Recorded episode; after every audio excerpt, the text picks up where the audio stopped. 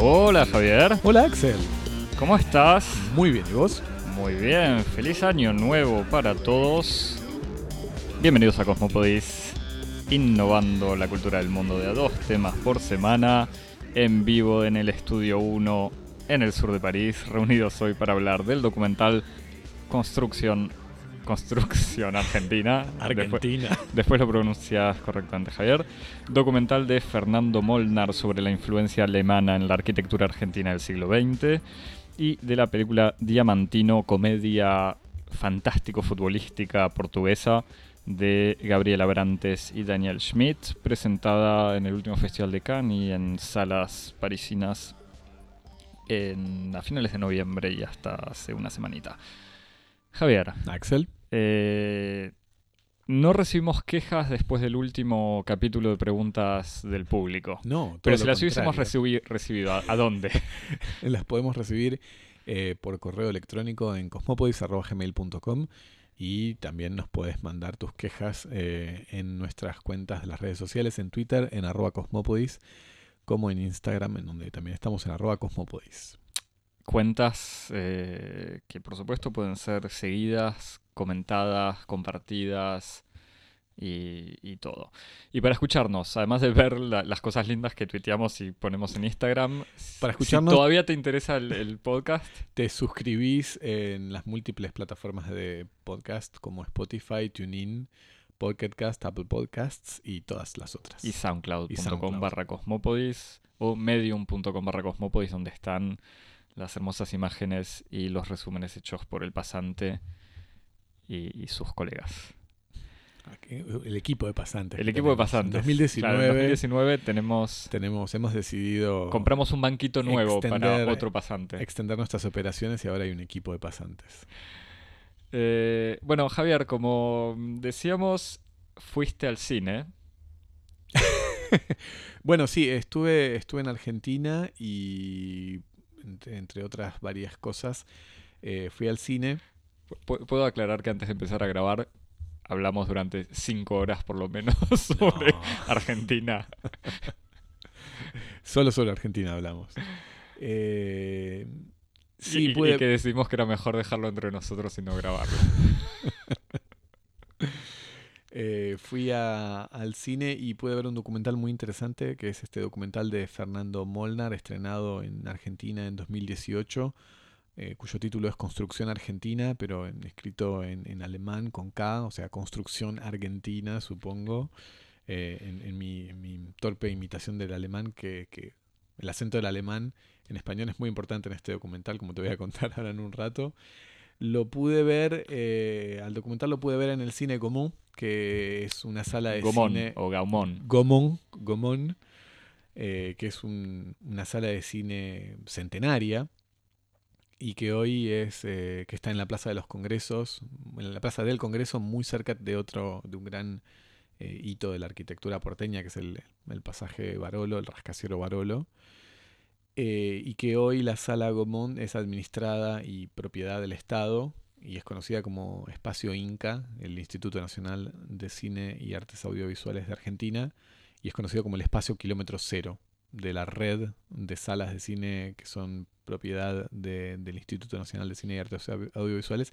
Este es el Kilómetro Cero, en referencia al Kilómetro Cero de, de la Argentina que se encuentra ahí en la, en la Plaza del Congreso.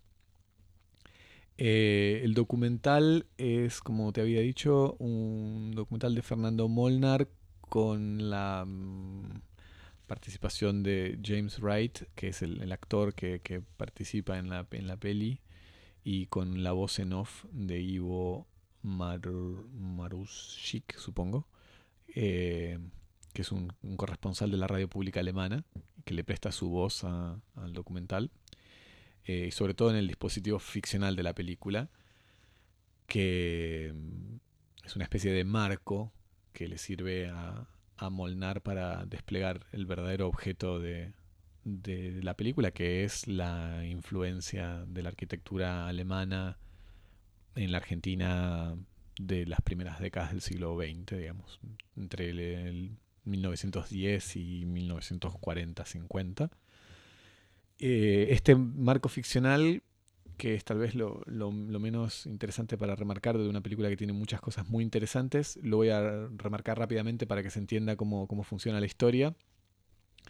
Eh, parte de, presentar a un, a un estudiante alemán de arquitectura que es este James Wright, este actor norteamericano, eh, y que está en la Facultad de, Diseño y de Urbanismo de la Universidad de Buenos Aires y ve unos afiches de, una convocatoria de artículos a propósito del próximo centenario de la Bauhaus, una escuela... Es que igual es este año. Es este año. 2019. claro, 2019 es el centenario de la Bauhaus, que es esta escuela fundada por el, el arquitecto alemán Walter Gropius y cuyo estilo y, e investigaciones fueron decisivas en el nacimiento de la corriente modernista en arquitectura y diseño. Y entonces este estudiante alemán eh, intenta, intenta, no, comienza una, investigación para mandar un artículo a, esta convocatoria. Y entonces retoma una, serie de episodios que unen a la Bauhaus con Argentina, sobre todo en la figura de, de Walter Gropius, y toma dos episodios. Uno que es eh, un episodio temprano en el, pensamiento y en la reflexión de Walter Gropius, que es una referencia que él hace o habría hecho eh, a propósito del de, eh, edificio de los molinos Río de la Plata, los, los silos que estaban en el, en el, antiguo puerto de Buenos Aires, hoy conocido como Puerto Madero, que eran silos, construidos por la compañía Born y que Walter Gropius presenta como ejemplo de la arquitectura del futuro. Son silos monumentales eh, caracterizados por prescindir totalmente de artificios o ornamentaciones. Entonces Gropius dice, eh, la, dirección de la arquitectura del futuro es esta, es una arquitectura elegante, basada en la belleza y la armonía geométrica, eh, pasando por alto cualquier exceso de superfluo de materiales o de o de estructuras.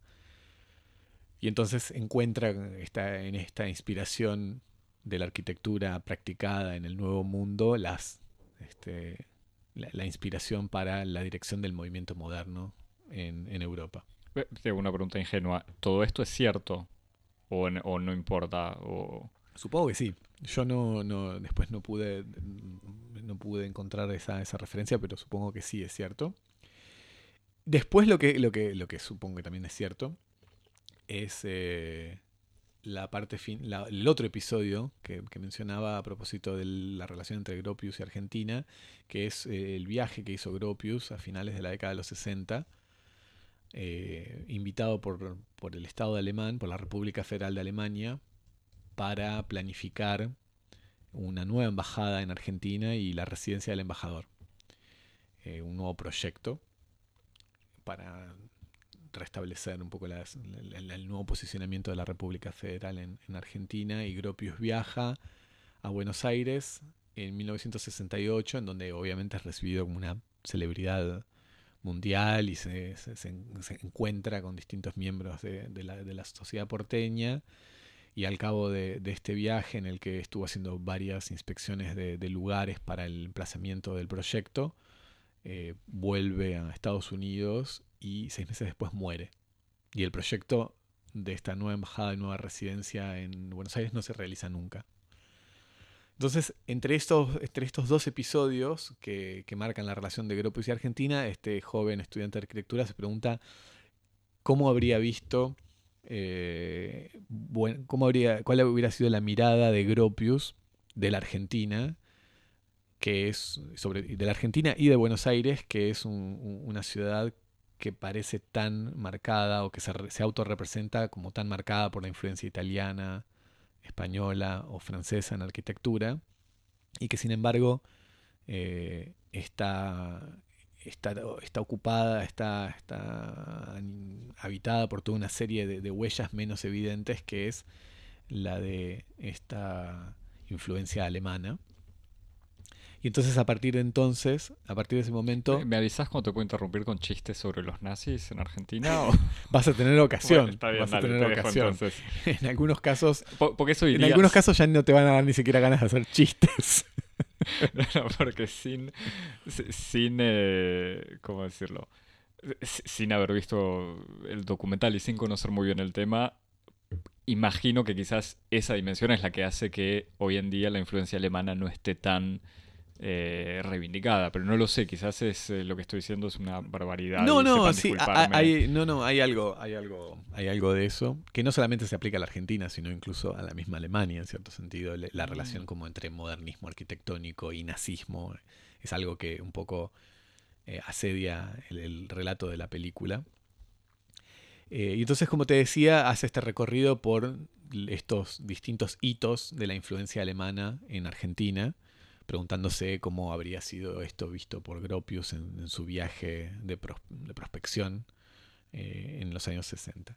Y entonces es la excusa perfecta para recorrer eh, una serie de, de edificios y de locaciones que son filmados de un modo bastante, bastante interesante, con tomas estáticas, una mezcla de tomas estáticas, tomas aéreas, eh, tomas con, con los edificios prácticamente vacíos, en, en horarios este, a veces un poco que va a contrapelo de los horarios normales de funcionamiento de, de ciertos espacios urbanos muy muy conocidos y que nos permiten redescubrir un poco el espacio urbano argentino y también la, la historia argentina. Te hago una, una especie de, de catálogo muy rápido de, de los edificios estos que, que comenta y después si te querés, querés te cuento algunas cosas de cada uno. Eh, el documental pasa por, por La Plata, donde sobre todo se habla del, del eje central eh, de la plaza que une el Palacio Municipal con la Catedral, eh, el Museo de Historia Natural de La Plata, después un- una visita a un mercado y un frigorífico municipal en Santiago del Estero, la mención a la construcción y al diseño del Metro de Buenos Aires, el, ¿El Metro de Buenos Aires en qué tiene algo de alemán? eh, bueno, ¿Algunas tiene... estaciones quizás? O... Sí, sí, la- de hecho la construcción de la línea A es una eh, que fue construida en pleno eh, marco de las actividades del centenario en 1910.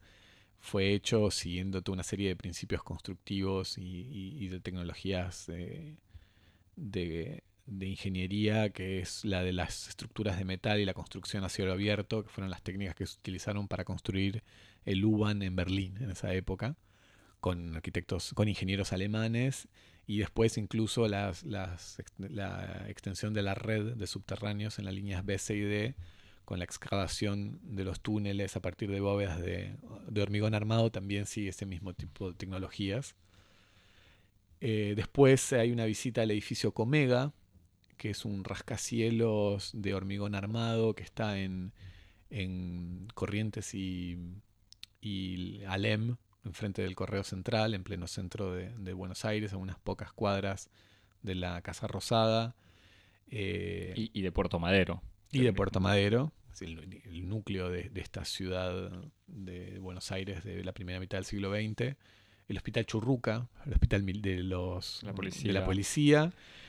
Un capítulo muy interesante de- de- del documental que está dedicado al Banco Nación, que es un edificio eh, de, estilo de arquitectura imperial nazi que está en, diagonal con la Casa Rosada en la Plaza de Mayo. Eh, el Hotel y Casino Municipal de Mar Disculpame, la arquitectura imperial nazi, ¿en- a, a qué te referís? Lo digo en serio. Es, bueno, eh, eh, si querés después, después te charlamos un poco, pero es una- el estilo arquitectónico neoclásico alemán, que es una arquitectura de estilo imperial que aparece durante el Tercer Reich. De hecho, es, es el periodo en el que el arquitecto, que es un Speer. arquitecto argentino, exactamente, Ah. el arquitecto argentino, que es Alejandro Bustillo, sigue con mucho interés la, la obra de Speer, el, el arquitecto de, de Hitler. Eh, y este estilo neoclásico alemán es el estilo, por ejemplo, que vemos en todos los grandes edificios públicos eh, en Múnich que se construyen en esta época. Eh, y que tiene de hecho algunos detalles que están muy, mucho más relacionados con, la arquitectura nazi de lo que uno podría esperar. Y después hace, eh, se pasa también por el, hotel, y casino municipal de Mar del Plata. Eh, y por, el famoso casino de Mar del Plata. O sea, todas las postales de Mar del Plata. Exactamente, el famoso casino de Mar del Plata que se encuentra unido por una gran explanada donde está el, la estatua del. la escultura del, del lobo marino, que es un poco el emblema de esta estación balnearia. Y por último, un, eh, un, capítulo final extremadamente interesado, interesante dedicado a la sede del Automóvil Club Argentino, que está en la calle Libertador. Eh, Justo enfrente del Museo de Arte Decorativo. Exactamente, exactamente. Este, así que Museo Arte Decorativo, arquitectura francesa. Que es un hotel particular, este, antigua propiedad de una familia tradicional argentina que chilena. chilena de diplomáticos. De diplomáticos que, retoma este, palmo a palmo los cánones de la arquitectura de la Belle Époque francesa. Eh, el Museo Arte Decorativo, disculpa que te, el el Palacio de Rasuris, justamente. Pero bueno, me decía Celaca, la sede del Automóvil Club Argentino. Exactamente. Que sí, es un edificio. Que es un edificio absolutamente fascinante en cuanto a, a la historia que tiene. Pero me parece que lo más, lo más interesante sería terminar con ese. No, no, no, porque tiene, tiene verdaderamente. El comentario de ese edificio tiene características geniales. Eh,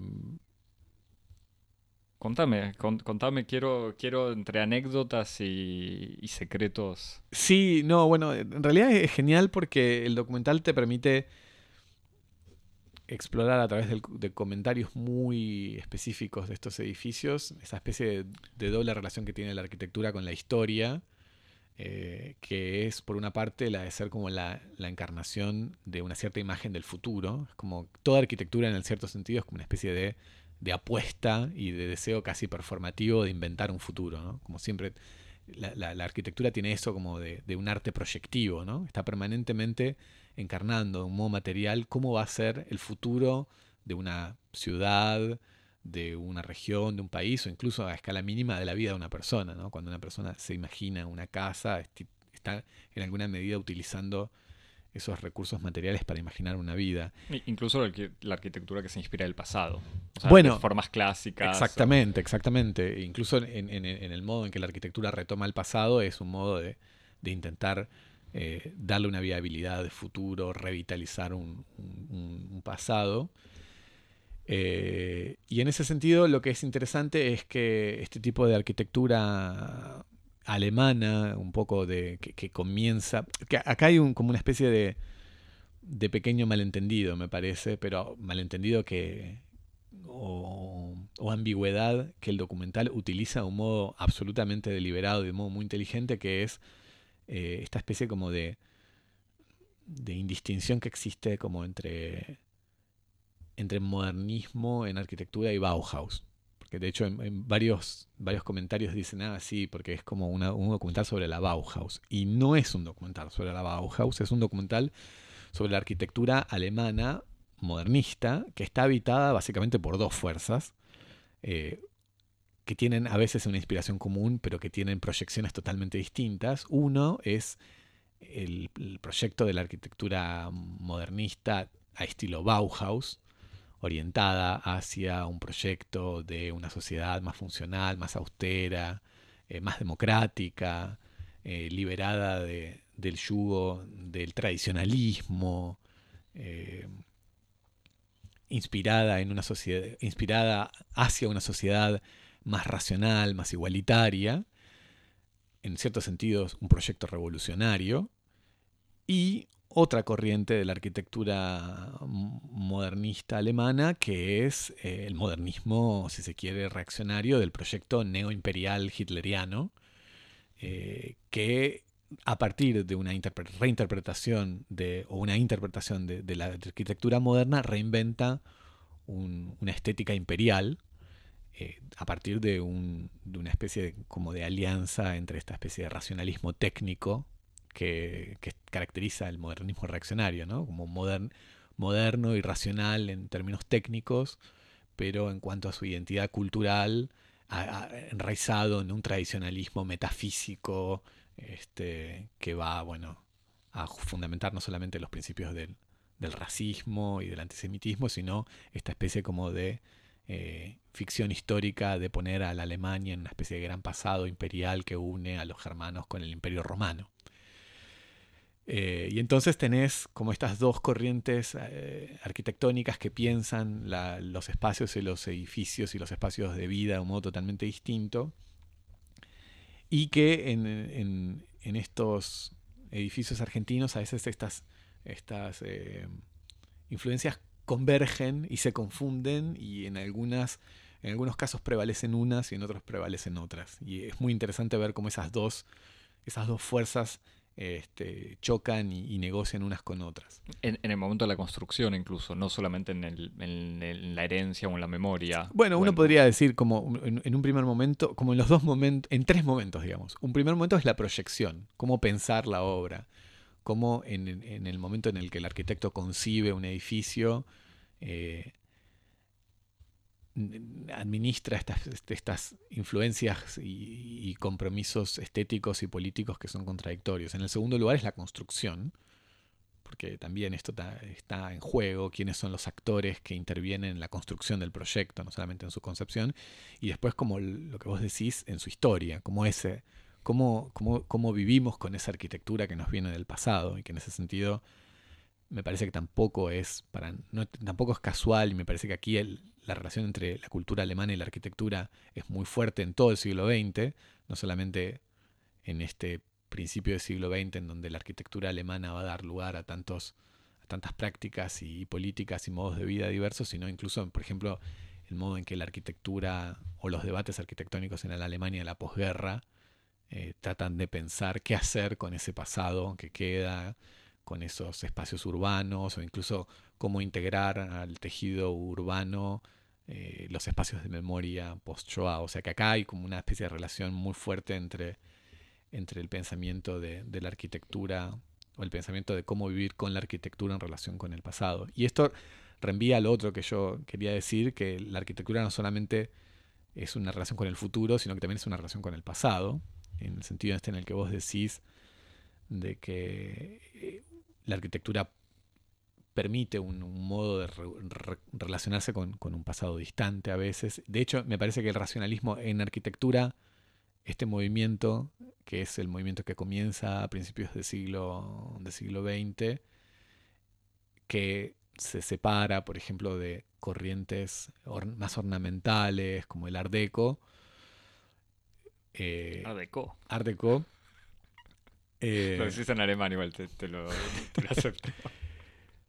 lo que hace es como anunciar este, una, arquitectura más depurada, más ligera, desprovista de, aspectos superfluos, pero también en alguna medida el racionalismo en la arquitectura promete liberar a la arquitectura del pasado. Como son el racionalismo es una arquitectura que responde a las corrientes historicistas.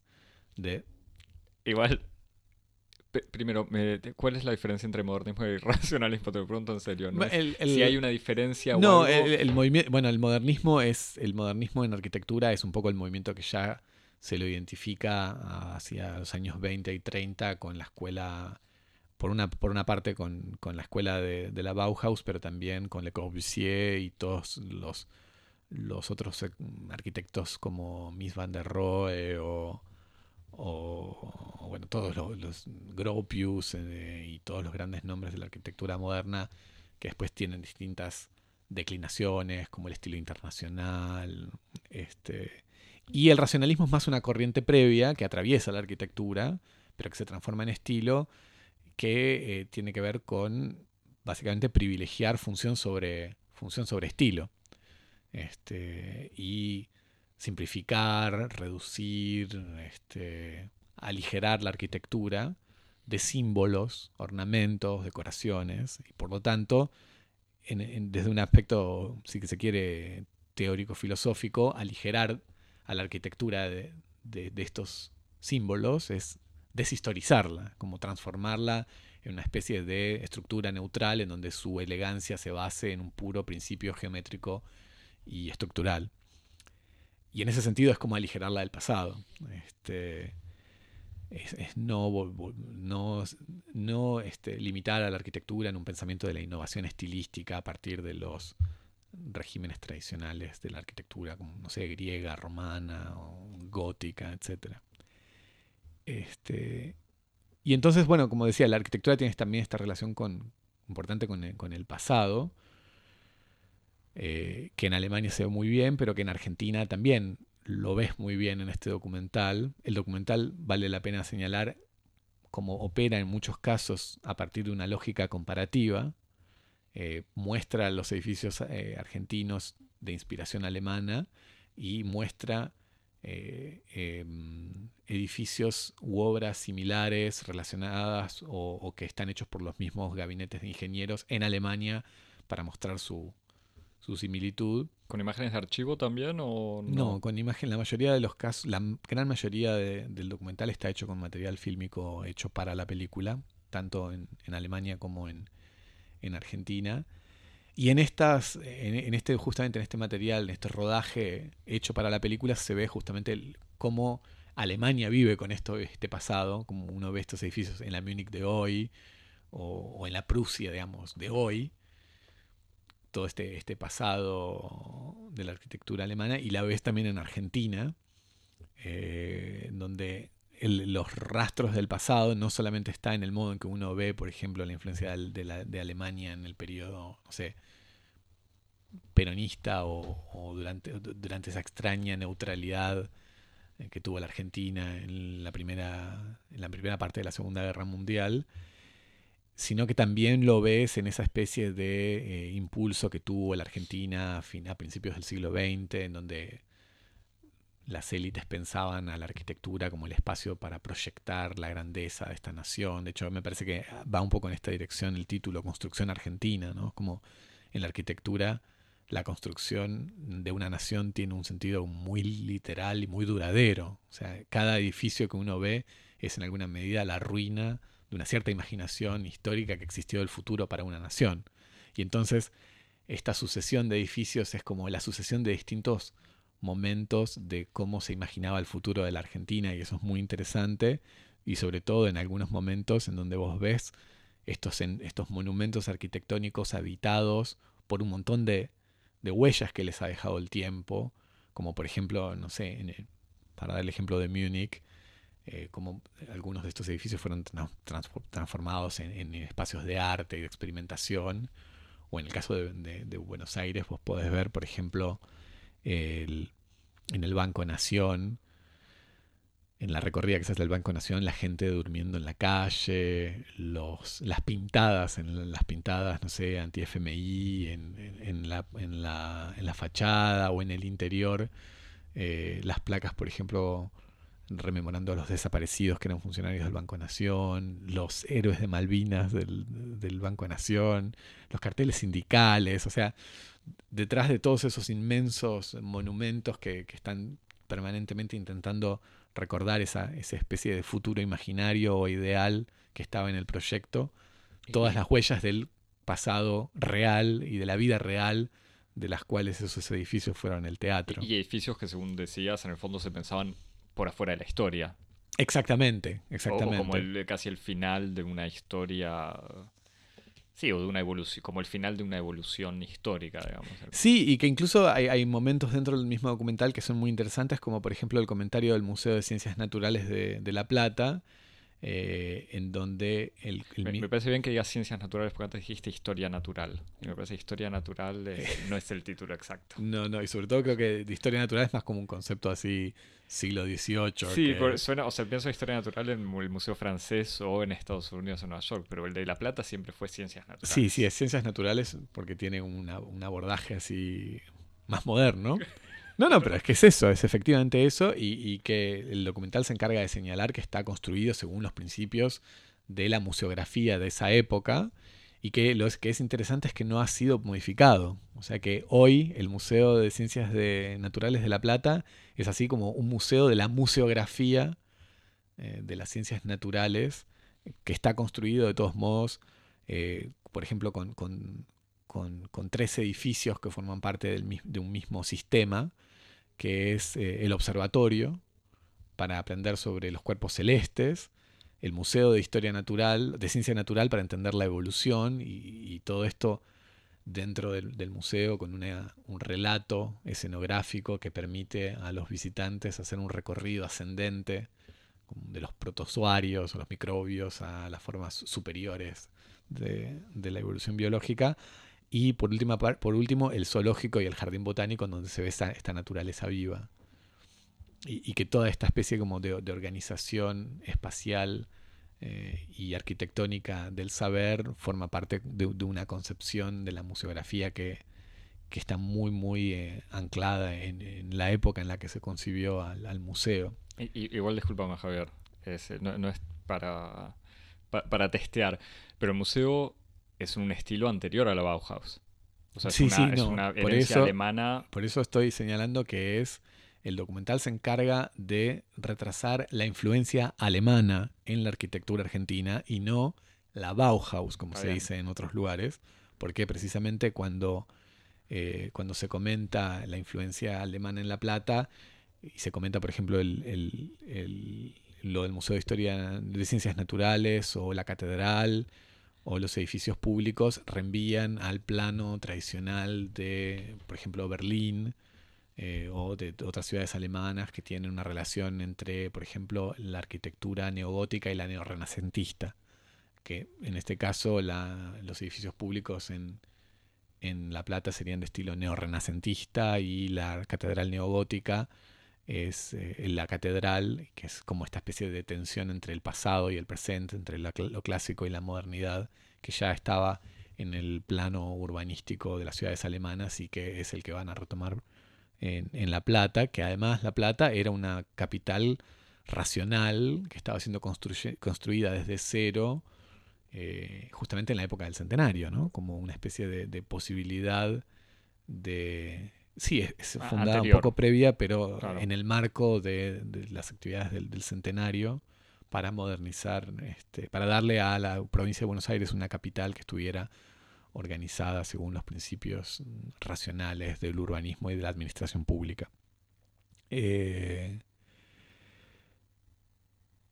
si querés te digo dos cosas, uno sobre el Banco Nación y otro... Yo estoy esperando los nazis. Lo del, lo del ACA, no, lo, de, lo del Banco... Lo prometiste tanto que... No, lo del, banco, lo del Banco Nación es impresionante, porque bueno, hay en, el comentario estilístico que se hace del edificio, son todas cosas que uno puede, puede constatar si uno visita el, edificio, que es un edificio monumental, como decíamos, con una fachada de estilo neoclásico, con una cúpula de, hormigón y mármol que, que pesa 50.000 toneladas y que es una de las cúpulas más grandes, las cúpulas sólidas más grandes del mundo.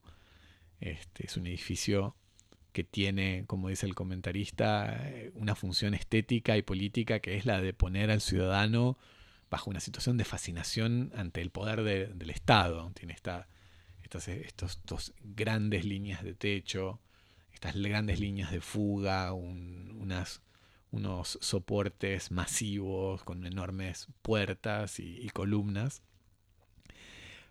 Pero todo esto es el espacio central, que es el que tal vez todo el mundo conoce en, las fotografías, donde, donde están este, las cajas y los espacios de recepción, pero después cuando el, documental empieza a recorrer eh, otros espacios del, Banco Nación, se ven, por ejemplo, los pisos gerenciales, que son pisos que ya no, no están este, decorados en mármol y piedra pulida, sino que son, son pisos todos amueblados en maderas cálidas.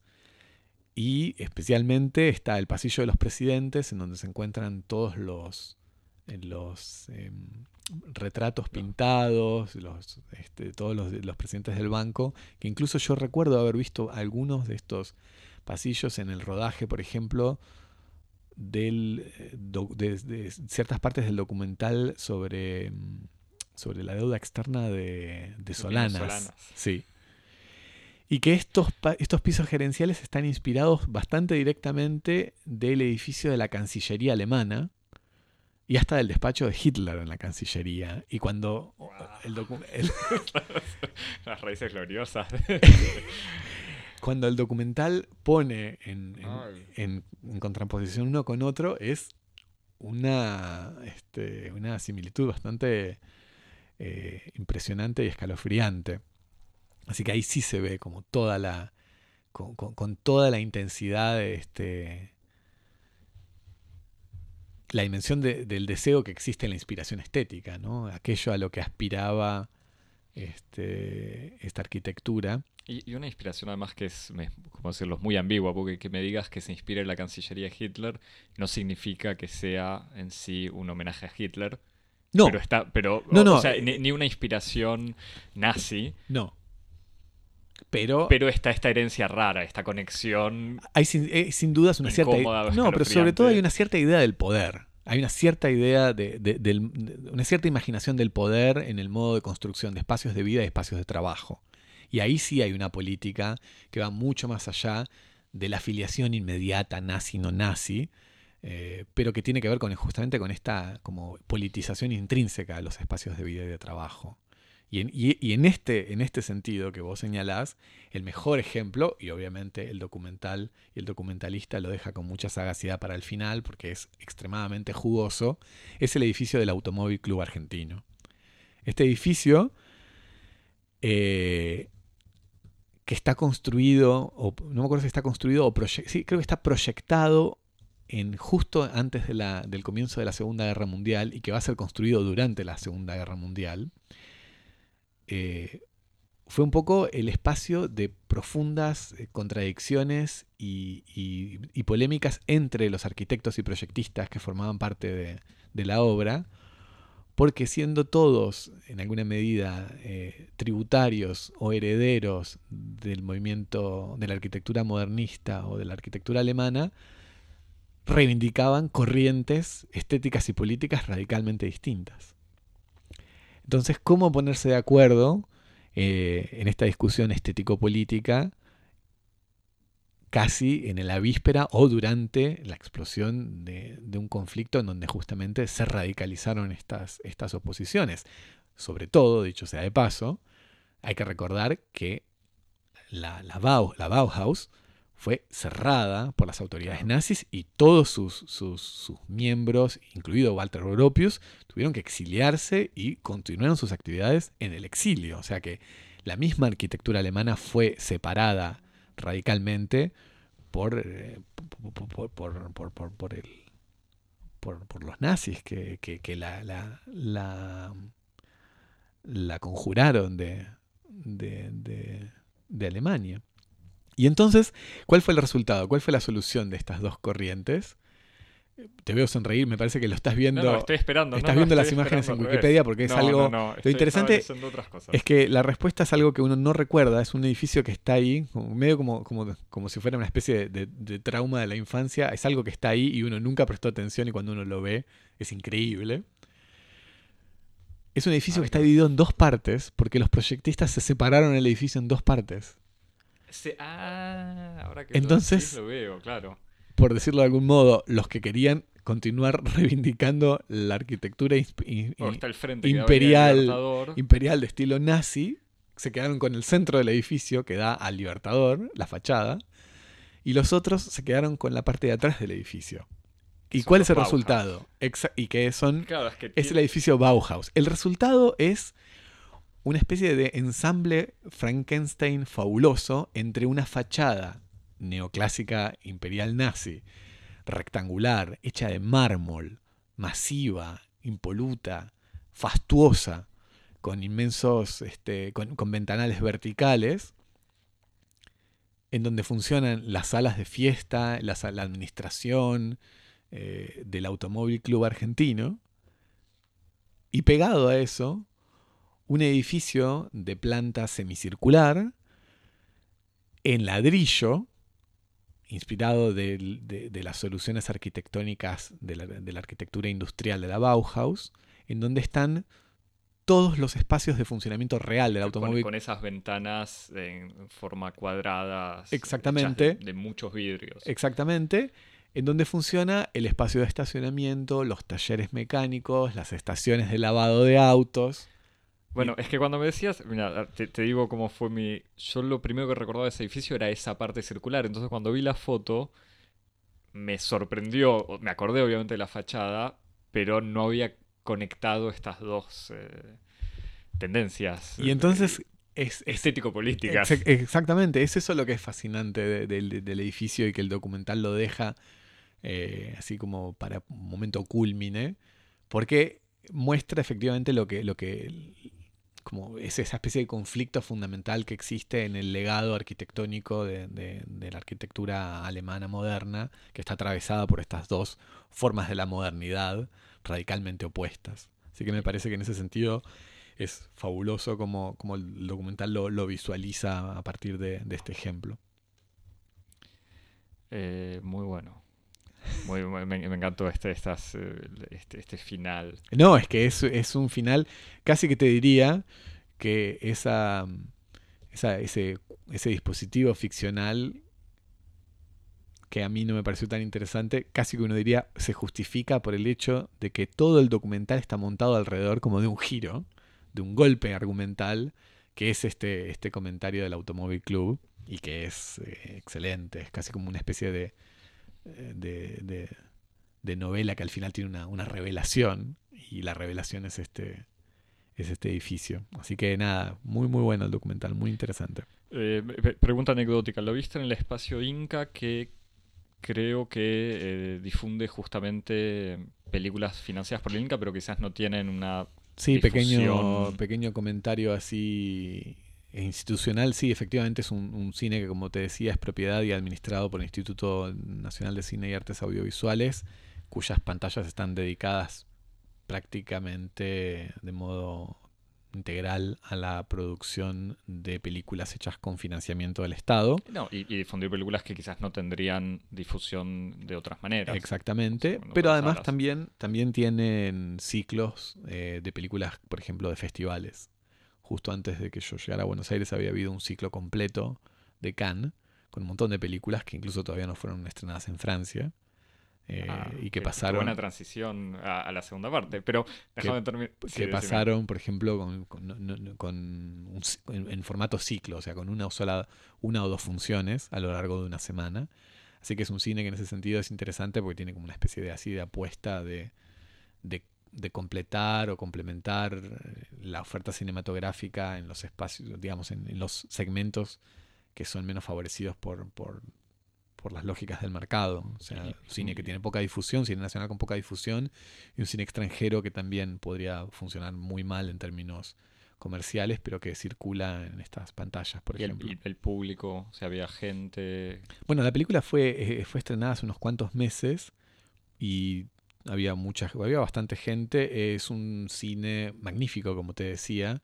El edificio, propiamente dicho, es un edificio de así, estilo este, racionalista, con, con una entrada magnífica en, en, en piedra, una piedra calcárea pulida, muy linda, una especie de, de- de mármol. Eh, la, calidad de la proyección es excelente, las salas tienen una muy buena calidad de proyección, las butacas están sometidas a un trajín este, un poco más severo del habitual y un público muy, muy diverso. Había gente joven, estudiantes, jubilados, son cines muy, muy baratos. Eh, la, la plaza es, no acuerdo si son, creo que para jubilados o La entrada. o tarifa, sí, Sí. tarifas así preferenciales creo que son de 10 pesos, que es algo así como un, un cuarto de, de dólar, 95 centavos de dólar. Este ah, y, y creo que la, la tarifa, no, ya ni me acuerdo, pero creo que la tarifa plena son 40, 40 pesos, que es algo así en enero de en enero del 2018 es algo así como un, un dólar. Ah. 40 pesos, un dólar. mm. Sí, sí, lo más bajo, Javi, lo van a, aumentar. No, pero lo digo como algo, No, como algo muy bueno en ese Sí, sentido. Sí. Bueno, Así que bueno, ¿algo- nada, ¿tenés algo para recomendar o algo más? O... eh, Yo vi el, el trailer. El trailer muestra, además de todas las pistas interesantes, un, una película muy cuidada. O sea que es, no es sorprendente tratándose de una película sobre arquitectura, pero Sí, una bueno, imagen muy linda. Exactamente, no, la fotografía es, es excelente. Tiene muy lindas tomas aéreas que a diferencia, que, que- que son tomas aéreas estáticas muy interesantes que no tienen el, el aspecto un poco kitsch que puede tener a veces la cinematografía de drones. Este, es, las imágenes son, la imagen de la película es excelente, es una muy muy linda película para, para ver.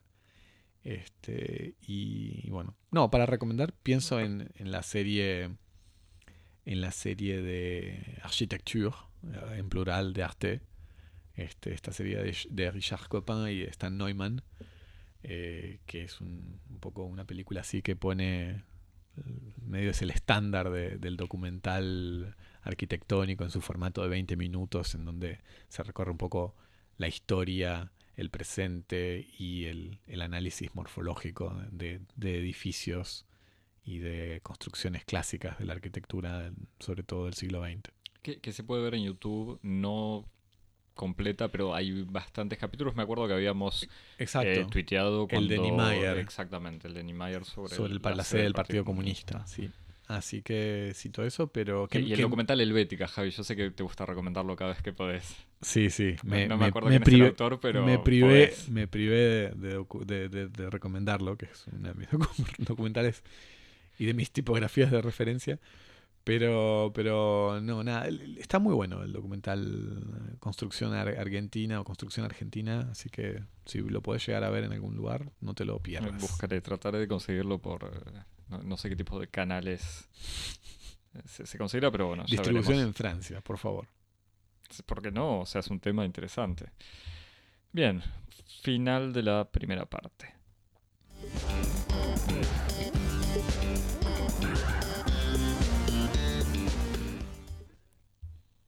Bien, me hablabas de Cannes, me hablabas de tomas aéreas Sí, y uso sí, de drones. Yo sé exactamente. que las dejaste picando a propósito, porque sabes muy bien que mientras vos estabas disfrutando del calor del verano, eh, yo fui al cine. En el, aire en el aire acondicionado del cine Gomón. Exactamente. Yo fui a, a- aproveché para, para ver antes de que saliera de cartelera la película Diamantino.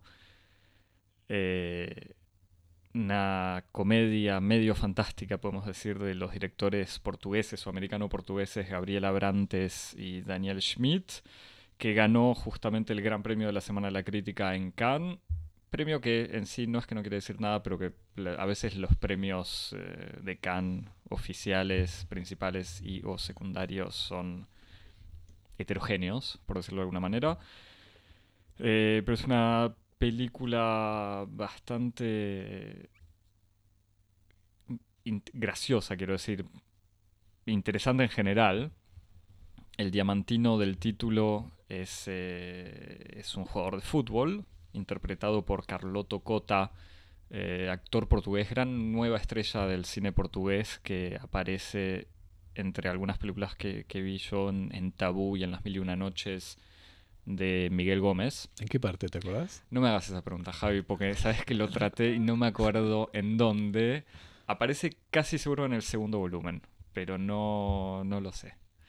Eh, Al mismo tiempo, siendo una película en tres es, volúmenes. es una película en tres volúmenes de seis que horas. tiene, cada una tiene como cuatro o cinco historias distintas. es- Cuatro o cinco es, es poco.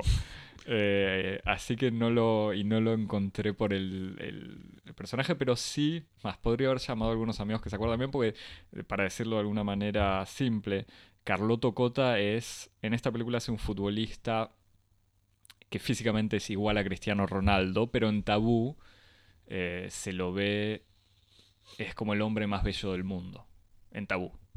En Diamantino... Como Cristiano Ronaldo. Bueno, no, es que no porque Cristiano Ronaldo no es. eh, Cristiano Ronaldo es eh, el hombre que se piensa como el más bello del mundo, si querés. Eh, pero bueno, lo que sí tiene de Cristiano Ronaldo es, es que este diamantino es un jugador de fútbol portugués, como decía, que está siempre bronceado, musculoso, con un corte de pelo así a la moda, un arito o algún brillante en la oreja, eh, y un parecido físico con Cristiano Ronaldo, eh, pero con el detalle, porque yo incluso fui a ver la película, había leído ya algo sobre esta película, pero fui a verla después de hablar con alguien que me dijo, es una película sobre Cristiano Ronaldo. Y dije, ah, bueno, vamos a ver qué tal. No es una película sobre Cristiano Ronaldo, porque si físicamente Diamantino es igual a Cristiano Ronaldo, eh, intelectualmente es igual a Lionel Messi. ¿Qué quiero decir con esto? Eh, eh, admito igual que no conozco mucho a Cristiano Ronaldo como habla. pero es una persona, o sea, es el mejor jugador del, mundo, pero que tiene una especie de entendimiento o comprensión de la realidad medio limitado, medio infantil, una tendencia a hablar no con monosílabos, pero de manera muy simple. Eh, que está, o, sea, su representante es su padre y eh, Diamantino. como Messi. Como Messi, por eso acusado de evasión fiscal. en la película En la película, igual Cristiano Ronaldo también y me parece que la mitad de los grandes jugadores europeos o que juegan en Europa también, pero... hasta, donde, hasta donde sé Cristiano Ronaldo no le echa la culpa a su padre. Es, cierto, no lo sé. No, no, tampoco me preocupa tanto los... Pero, pero sí. No digo a la hora de eh. las similitudes, sobre todo. como... No, no, claro. Pero eh, en, en, la película este Diamantino eh, descubre mientras descansa en un yate antes de la final del Mundial, descubre la realidad de la crisis migratoria y los migrantes que mueren en alta mar, eh, tratando de cruzar el Mediterráneo, aunque en realidad la situación del yate no importa. Eh, y pierde su talento. O sea, no frente, tiene un penal para empatar en la final del Mundial en el último minuto y antes de patear piensa en una mujer que perdió a su hijo en alta mar y que según él fue la persona más triste del mundo y obviamente falla el penal. Eh, el padre muere eh, de un infarto justo antes de que él patee el penal y decide abandonar el fútbol y adoptar un niño migrante. Eh, la policía que lo está investigando por lavado de dinero justamente aprovecha esta situación y una policía que se hace pasar por un niño migrante se infiltra en su casa y mientras tanto, al mismo tiempo, las hermanas gemelas malvadas, así como las hermanas de Cenicienta, se convierten o toman el puesto del padre para ser su representante, pero ya son malvadas, entonces quieren vender el secreto del talento eh, de Diamantino y lo venden literalmente a una empresa que está manejada por el gobierno que pretende clonarlo y pretende hacerlo seguir un tratamiento genético que lo va a llevar a la muerte. Esta intriga eh, se resuelve de manera simple y bastante graciosa, pero en el fondo esconde una comedia, por un lado visualmente, no sé si espectacular es la palabra, pero muy, muy interesante, que mezcla de alguna manera tomas de drones como la primera, que es la que se puede ver, o sea, los primeros dos minutos de la película son el trailer, o sea, son los mismos dos minutos usados en un trailer de los que está en YouTube, así que, eso pudiste ver vos, Javier, y, puede ver cualquiera, que es una especie de gran toma aérea de Lisboa y que termina en, en una imagen de, un partido de fútbol en donde justamente se ve el talento diamantino, pero además maneja un montón de imágenes de celulares, de computadoras, de televisión, porque obviamente aparece en la televisión, eh, la película está filmada en 16 milímetros, pero tiene también mucho retoque digital, con muchos unos colores así muy pop, de alguna manera, con una influencia entre Disney y, el videoclip y la publicidad y, la estética futbolística contemporánea. Eh, pero la película, que es una película sobre fútbol, es, eh, funciona en realidad en muchos niveles. La parte futbolística, o lo que te decía que a mí me dijeron, ah, es una película sobre Cristiano Ronaldo, no es que sea lo menos interesante, pero es lo menos importante. No deja de ser eh, gracioso, no deja de ser eh, inteligente como muestran eso. O sea, como en realidad no es la típica crítica de los futbolistas extrema, o como se dice, sobrepagados o sea, los futbolistas millonarios, sino en el fondo lo muestran a Diamantino como un tipo que tiene un talento, un talento eh, que su padre define como eh, artístico, pues le dicen que de vuelta es esta frase que aparece en, el trailer, que le dice que él en la cancha hace lo que hacía Miguel Ángel en una iglesia. algo que sublime. crea algo sublime y le da felicidad a la gente. Eh, y el secreto diamantino, como se ve en la película, es que cuando él está en la cancha de fútbol no ve a los jugadores como unos, o sea, como seres humanos que tratan de sacarle la pelota, sino los ve como eh, perritos gigantes rosados, atravesados o bañados en una especie de nubes de algodón rosa. Entonces lo que transforma, lo que a mí de todos modos me parece una, especie de, metáfora seguramente mucho más real de cómo ve el fútbol Messi o quizás Cristiano Ronaldo que las modelizaciones matemáticas a la Bielsa. Eh, Estás discutiendo con alguien. En esa no, estoy discutiendo con mucha gente, con mucha gente que defienda a Bielsa, pero no me importa. no soy yo. No, no, que no sos vos, por supuesto. Eh, no, no, pero igual a lo que voy en serio es como que con esta metáfora más poética y, surrealista toca algo cierto quizás del talento en el fútbol. Eh, que, no tiene que ver con una mente racional, sino como con una especie de sentimiento y de percepción del espacio y de la realidad que va mucho más allá del cálculo matemático eh, y, literalmente el cálculo así eh, de, de, análisis del espacio, pero no importa. Eh, pero en realidad, o sea, la película termina mucho más que, incluso que parodiar la estupidez de, y el narcisismo de lo que sería un Cristiano Ronaldo, aunque no deja de ser gracioso ver a Diamantino durmiendo en su cama con una sábana y unos almohadones que tienen su propia cara. Eh, en, realidad lo que termina parodiando es más el universo que está alrededor del, deporte o, del juego, mejor dicho, que serían los representantes, obviamente en las hermanas, que son una caricatura de seres horribles dispuestos a, hacer cualquier cosa por algo de dinero.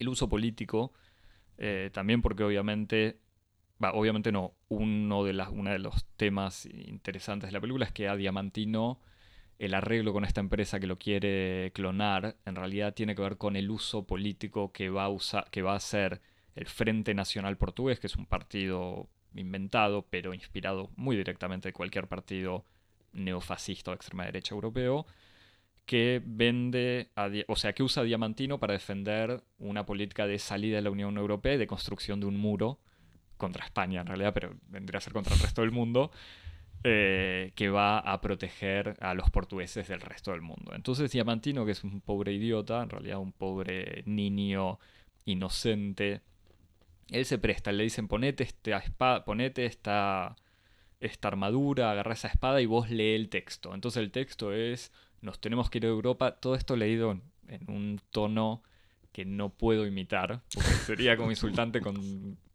para con los portugueses y con Lionel Messi, pero hay que imaginarse a Lionel Messi leyendo un discurso político de extrema derecha y funciona muy bien. No des ideas, Axel. Bueno, pero es que eso, es... ya te digo, si, si querés te tiro ahora lo que en el fondo para mí es la eh, la, conclusión. Me parece que el talento absoluto de esta película es que, de esta película y quizás de una película completamente diferente como era Sofía Antipolis, es que me parece que las películas más finas y más pertinentes en el análisis de la relación, de, la relación, de la, situación dramática quizás de Europa entre crisis de migrantes, partidos de extrema derecha y crisis del capitalismo postindustrial en general, son las que salen de, o sea, no son los dramas sociales naturalistas que ganan premios en Cannes, eh, sino estas, bueno, Las Mil y Una Noches es otro ejemplo en realidad, eh, son estas películas que justamente pretenden salir un poco o deformar un poco la realidad para hacer ver eh, corrientes más inquietantes, incluso como es en el caso de Diamantino, pasando por una comedia medio absurda.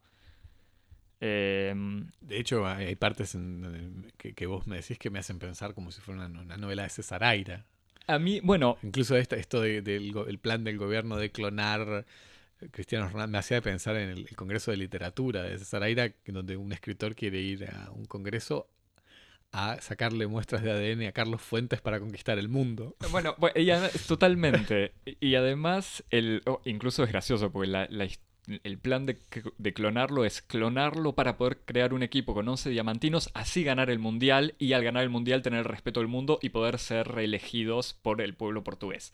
En una lógica medio ridícula. En el fondo, la película eh, cruza o a mí yo viéndola me daba la sensación una especie de mezcla entre Nani Moretti, o sea, con esta, este personaje que no pertenece y que está sufriendo, o sea, no sufriendo, pero viviendo en este mundo medio ridículo, con un humor medio entre depresivo y, y irónico y, trágico, y un humor absurdo tipo Diego Capusotto. Eh, o sea, este, con estas situaciones absolutamente ridículas.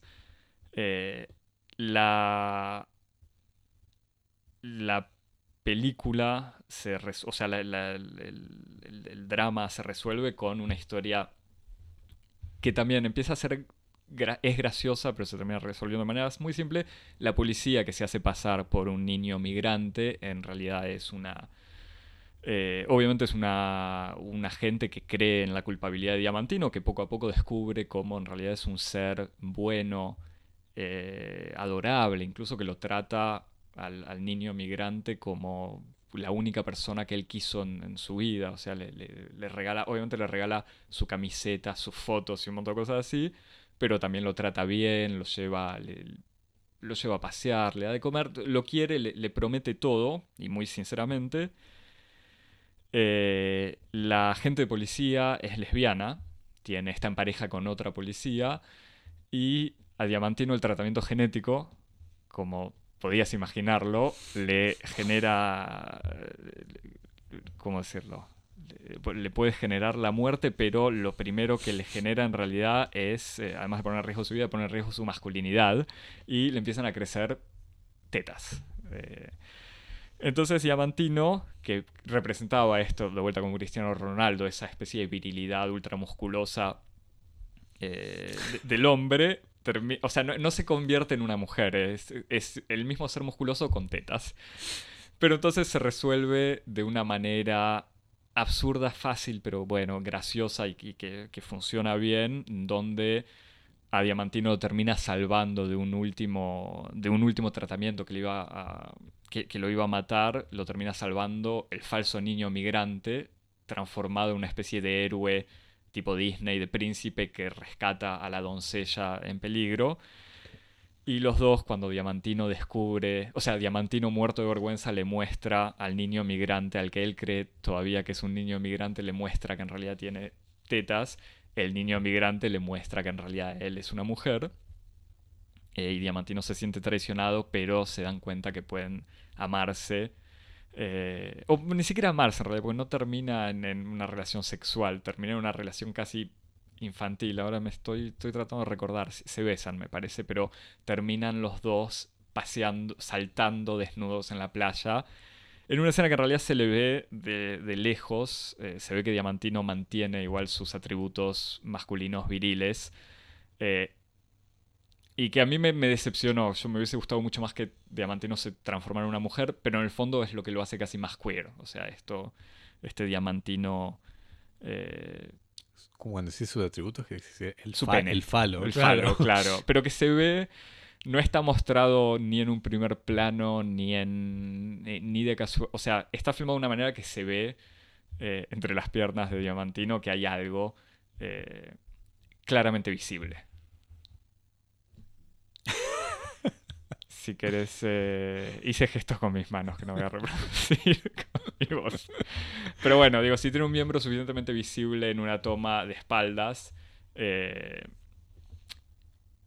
es en absoluto conocimiento por parte de los eh, directores. Claro, sí, sí. es una resolución que en el fondo es poco sorprendente porque se nota de lejísimo, o sea, desde muy lejos se ve que en el fondo el, la feminización de Diamantino va a ir, eh, va a funcionar con el lesbianismo de la policía. Y es, me parece, la resolución eh, no, solamente la parte sexual de, la resolución, sino la simpleza, pues como ella entra a esta dependencia científica y lo rescata literalmente como un príncipe, porque le roba la espada, la misma espada que Diamantino había usado disfrazándose de, de, conquistador, de caballero, la usa para salvarlo.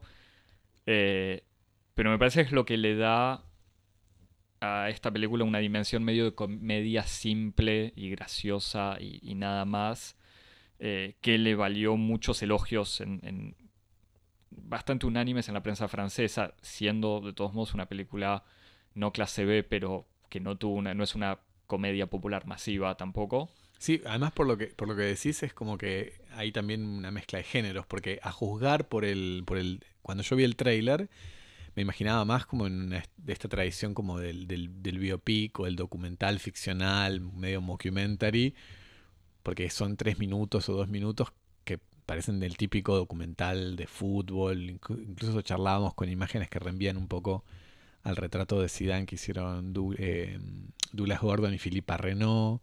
Y vos me decís que después hay como una especie de giro así, ya no al documental, sino a la comedia.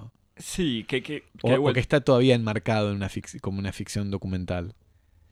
Eh, no, al final termina en una comedia simple, o sea, una historia simple. La, parte documental, eh, en el fondo, es más eh, una especie de recurso narrativo del principio para presentar el personaje y situarlo. Incluso la película empieza con una placa que me parece que es en parte por cuestiones legales y en parte para darte una idea y para separarte de que dice este personaje o ningún personaje de esta película tiene nada que ver con ningún personaje real. Lo que obviamente lo que uno lo primero que dice es ah, es una mentira para decir que habla de Cristiano Ronaldo, pero la película no habla de Cristiano Ronaldo en el fondo, sino de algunos temas interesantes incluso de la vida de Cristiano Ronaldo, o sea, es para volver, que obviamente los portugueses lo conocen bien.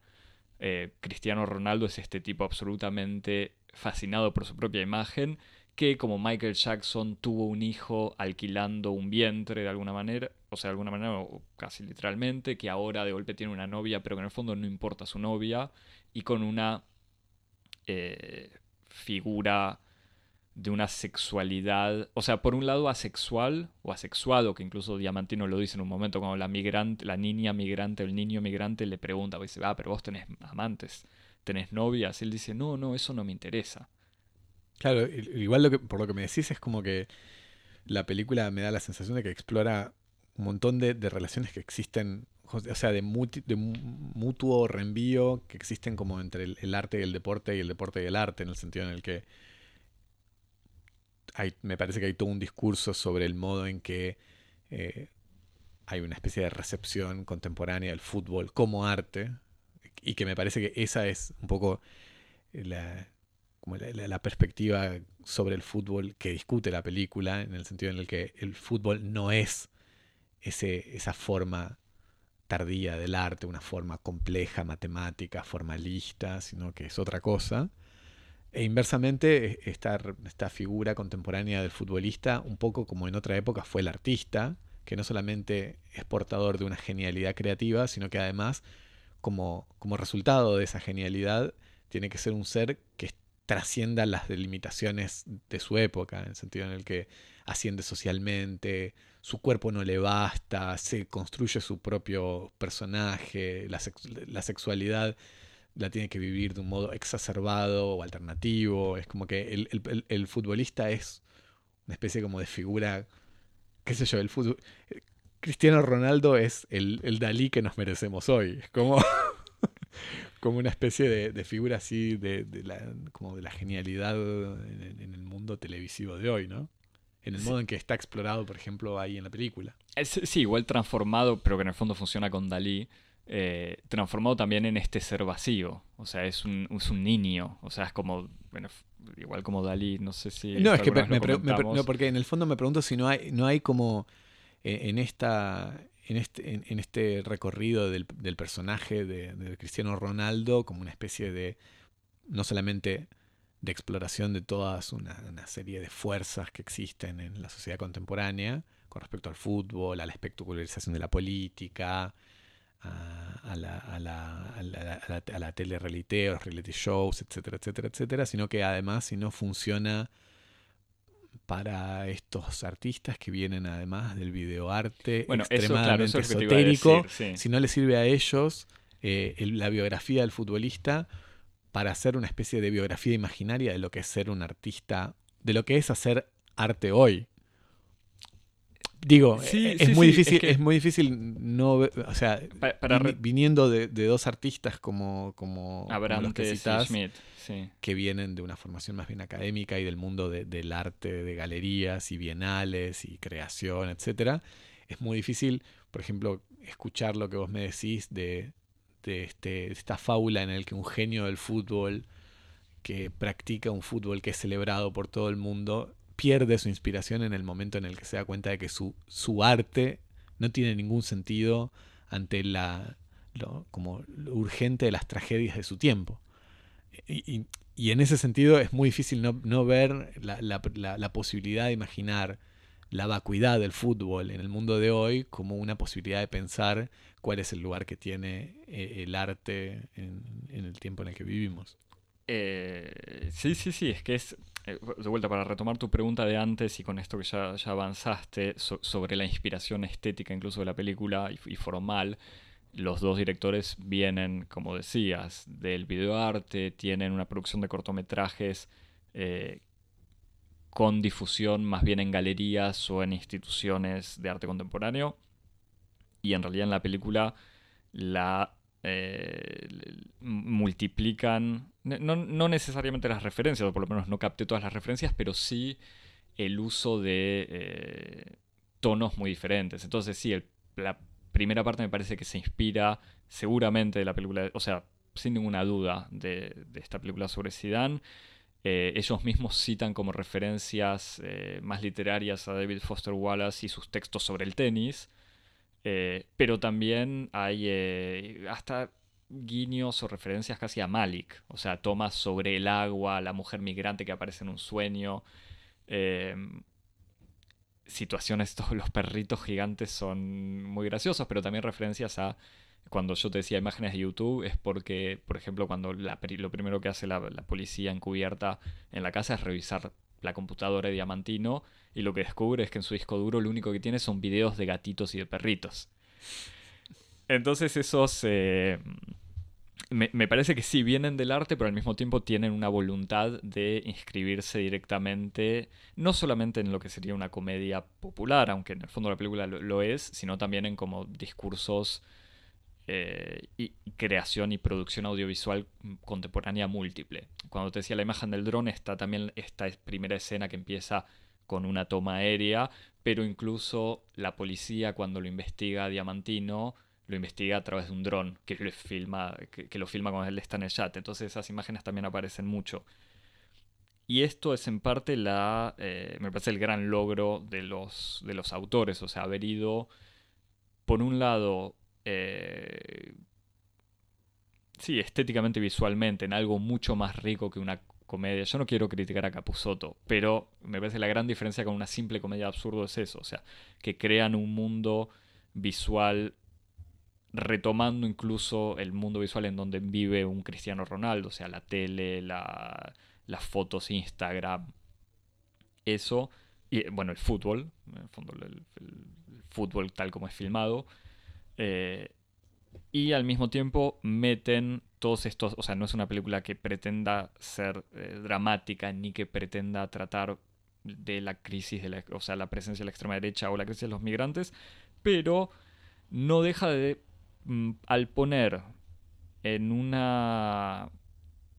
O sea, no tomarse en serio quizás esos temas, pero incluir los temas serios y muy reales en este mundo así medio imaginario, eh, terminan desplazando lo que sería así una evocación grosera o, una crítica fácil de, esa actualidad y meterlo en algo más, eh, no sé si complejo, pero quizás menos cómodo, evocarlo de manera así como decís, bueno, cómo hacer arte en este mundo con esas cosas, como que lo tiran eh, en, en la pantalla y en la historia de manera esporádica, eh, pe- pero muy presente y, bastante interesante. Cuando te decía esta resolución que me, que me, que me decepciona un poco es porque me da la sensación que al final, y que me di cuenta incluso porque dejé de reírme en la película, o sea, al final que se resuelve de manera graciosa, pero, pero medio simple, es porque también dejan quizás de escarbar un poco todos estos temas que venían desarrollando durante una hora de película y como que en los últimos 20 minutos, la última eh, media hora, ya es más la resolución en Como donde... atar los cabos sueltos. Sí, por eso. Pero, pero que bueno, no, no deja. Este, No, no dejo de reconocerles igual un, un- un gran logro en una comedia que me parece mal llamarlo solo comedia, pero un, un- uso de la comedia bastante. y de una comedia absurda bastante i- inteligente y, que. y que no sé cómo será apreciada en Argentina sospecho que va a salir en cines por una película sobre fútbol y que supuestamente se burla de Cristiano Ronaldo, tiene que venderse y verse, eh, pero que imagino puede... eh, que habla más de Messi en el fondo que de Cristiano Ronaldo, me parece.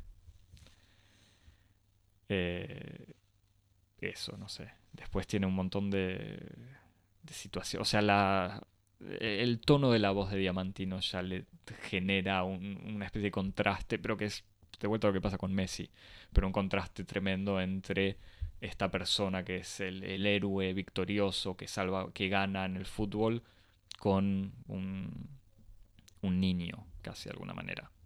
Sí, después lo que me pregunto es como, cuál es el rol de la crítica de lo sublime en la película.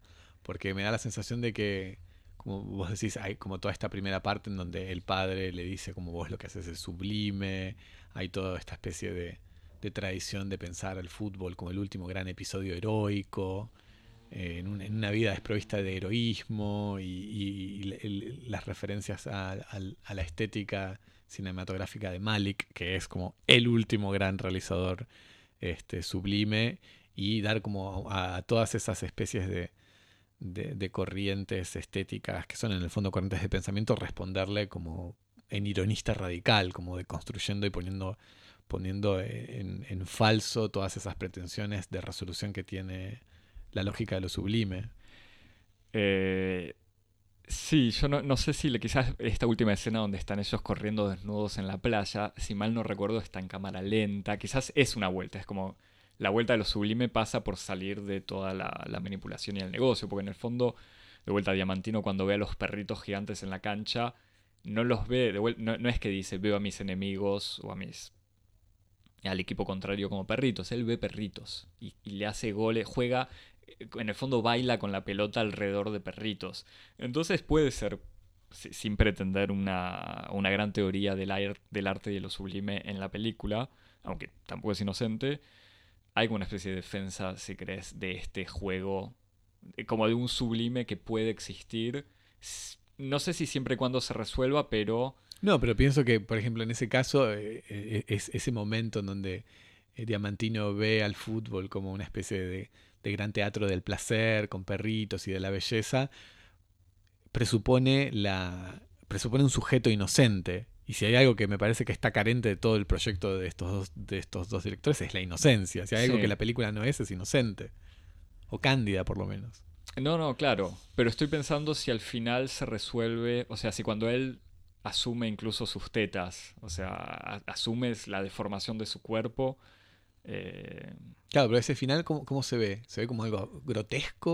¿O Esa última escena en donde ellos se van saltando por la playa es como algo grotesco, algo sarcástico, como, ¿cómo sí, se ve? es como el final absurdo lógico, en el fondo. No, como que la película ya va mucho hacia eso, digo, se, se sabe que el personaje de Diamantino no puede terminar mal. eh, y es como la- el regreso de la liberación de Diamantino, o sea, el Diamantino este que había sido... que esto es entre paréntesis, pero en las primeras escenas con el padre, cuando el padre antes de la final le dice, mirá mi hijo, eh, mañana es la final, es el partido más importante de tu vida, no me importa, no importa si perdés, es como... Y vuelve quizás a esa, esa felicidad gratuita. No...